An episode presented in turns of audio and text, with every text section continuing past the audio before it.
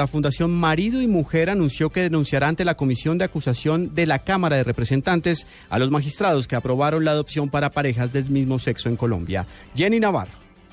Dice la Fundación Marido y Mujer, comillas, lo histórico no es la sentencia, lo histórico es la embarrada de la Corte Constitucional al suplantar al Congreso de la República y usurpar la competencia legislativa de la corporación elegida democráticamente para representar al pueblo y expedir las leyes. Cierro comilla. Por ello, agrega esta fundación, se radicará hoy jueves denuncia penal y disciplinaria en la Comisión de Investigación y Acusación de la Cámara de Representantes contra los magistrados María Victoria Calle, Luis Ernesto Vargas Silva, Miriam Ávila, Alberto Rojas Ríos, Gloria Estela Ortiz Delgado, Jorge Iván Palacio, por el presunto delito de prevaricato por acción y fraude procesal. Jenny Navarro, Blue Radio un llamado directo al Centro Democrático para que rodee el proceso de paz con las FARC y deje a un lado la polarización política frente al acuerdo con la guerrilla, hizo el presidente Santos. Silvia Patiño.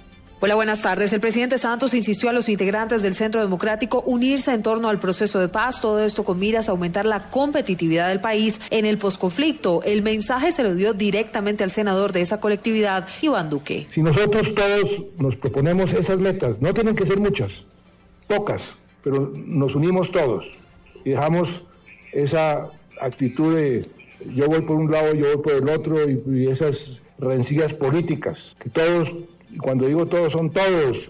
Senador Duque, usted es más que bienvenido y su, eh, eh, partido político más que bienvenido. Si todos nos podemos unir y poder eh, aprovechar ese punto de inflexión. Durante la entrega del Informe Nacional de Competitividad 2015-2016, Santos reiteró que la paz en el país es un proceso imparable. Silvia Patiño, Blue Radio.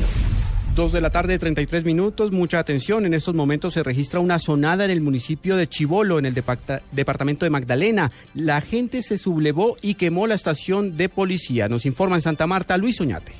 La sublevación se registró luego de que un habitante de Chibolo fuera atracado y asesinado por un grupo de hombres armados que lo interceptó en una trocha que comunica la cabecera municipal con el corregimiento Piedras de Moler. La gente se amotinó y la emprendió contra la estación de policía a la cual le prendieron fuego. Así lo reportó un habitante de Chibolo, quien señaló que a la mayoría de los agentes de policía les tocó salir huyendo. hay nada para largo, ahí hay un personal civil armado, están haciendo disparos al aire y al suelo. ¿Y la, policía, el teniente lo tiene retenido como a 100 metros de la, de, la, de la estación improvisada, porque esa estación está, es una casa que está alquilada porque la estación principal está en mantenimiento, la están remodelando. Los amotinados indican a un agente de la policía de estar involucrado en el atraco y asesinato del joven, quien transportaba una gruesa suma de dinero. En Santa Marta, Luis Oñate Gámez, Blue Radio.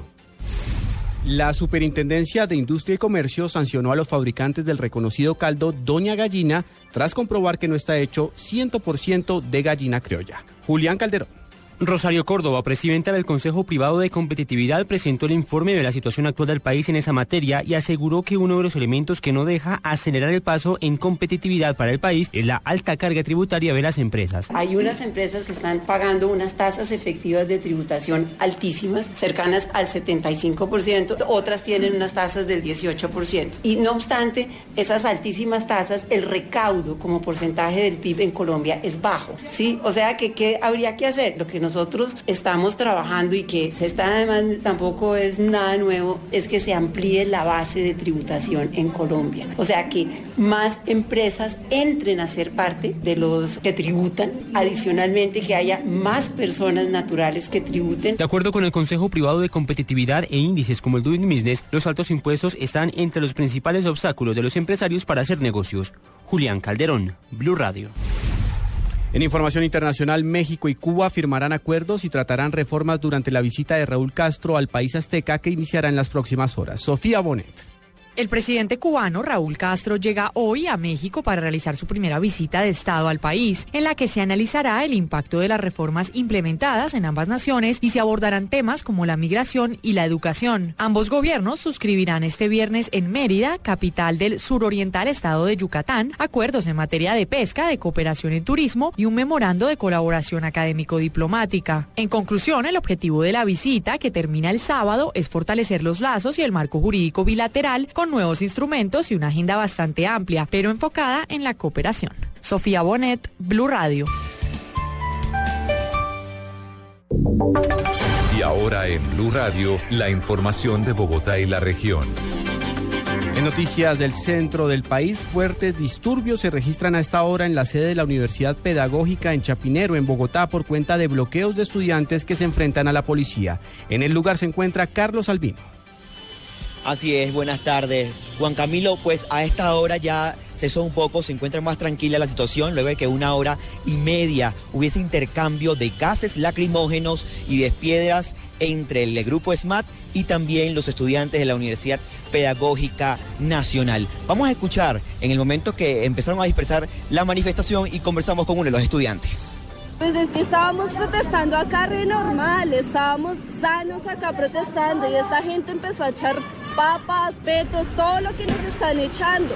En las grabaciones se pueden ver y nosotros estamos sanos. Todo lo que están haciendo es ahogarnos con gas en la universidad. Hoy estamos protestando es por la, por la unificación de las licenciaturas, por la privatización que no nos conviene ni al país nos conviene.